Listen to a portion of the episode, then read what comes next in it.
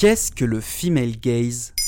Merci d'avoir posé la question. En 1975, Laura Mulvey, critique et réalisatrice de cinéma, propose le female gaze, ou le regard féminin, comme une réponse au concept du male gaze. Elle explique que dans l'écrasante majorité des films, le spectateur s'identifie au regard de la caméra, qui elle-même relaie le regard du héros, qui prend plaisir à regarder les femmes comme des objets. Citant l'exemple Maktoub My Love d'Abdelatif Keshish ou encore Once Upon a Time de Quentin Tarantino pour des films au regard masculin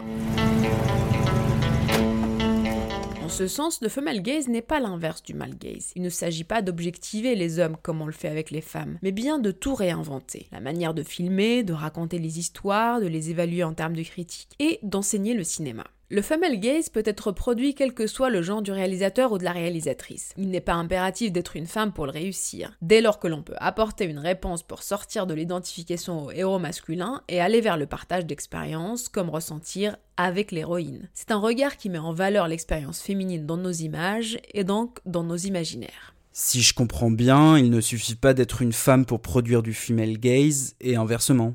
Toutes les cinéastes femmes ne produisent pas forcément du female gaze dans leurs films, et certains hommes réalisateurs ont envie d'épouser et donner à voir l'expérience féminine de leur héroïne. C'est le cas du film Titanic de James Cameron qui nous fait plonger dans l'expérience de l'héroïne au lieu de la regarder à distance. Ça s'est passé il y a 84 ans, et je sens encore l'odeur de la peinture fraîche. Tout Titanic est un flashback raconté du point de vue de Rose, et à aucun moment le personnage de Rose n'est érotisé de manière gratuite. C'est toujours une héroïne en action. Même quand Leonardo DiCaprio la dessine nue, elle n'est pas du tout réduite à un objet. Il se regarde et dialogue et on reste avec elle, avec son regard. La porcelaine n'avait encore jamais été utilisée. Personne n'avait encore jamais dormi dans les draps. Le Titanic était surnommé le paquebot de rêve.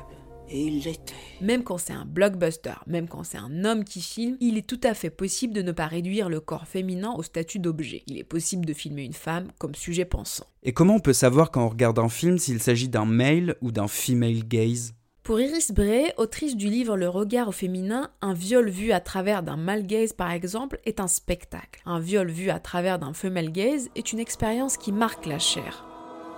Je suis venue pour vous peindre. C'était donc ça vos regards.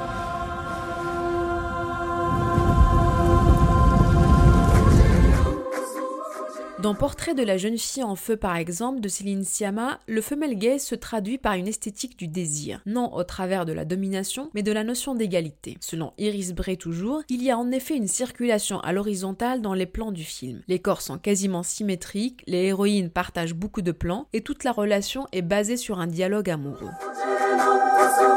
Elle filme aussi un doigt qui se glisse sous le pli d'une aisselle, et c'est une manière de dire que l'érotisme n'est pas dans les codes masculins classiques, une manière de délocaliser le plaisir. Et est-ce qu'on peut considérer que le mouvement MeToo, c'est l'initiateur d'un nouveau female gaze? Le female gaze existe depuis le début du cinéma, mais avec MeToo, le terme s'est mis à circuler davantage, car on a commencé à s'interroger sur la différence entre la manière de filmer les corps des femmes et ceux des hommes, en d'autres termes sur les représentations du genre.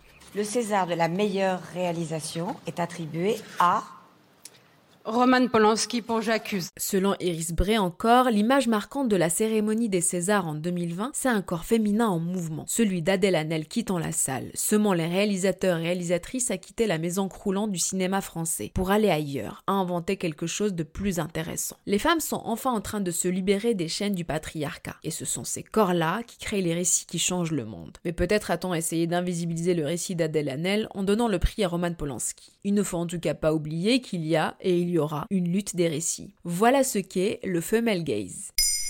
Maintenant, vous savez. En moins de 3 minutes, nous répondons à votre question. Que voulez-vous savoir? Posez vos questions en commentaire sur toutes les plateformes audio et sur le compte Twitter de Maintenant Vous savez.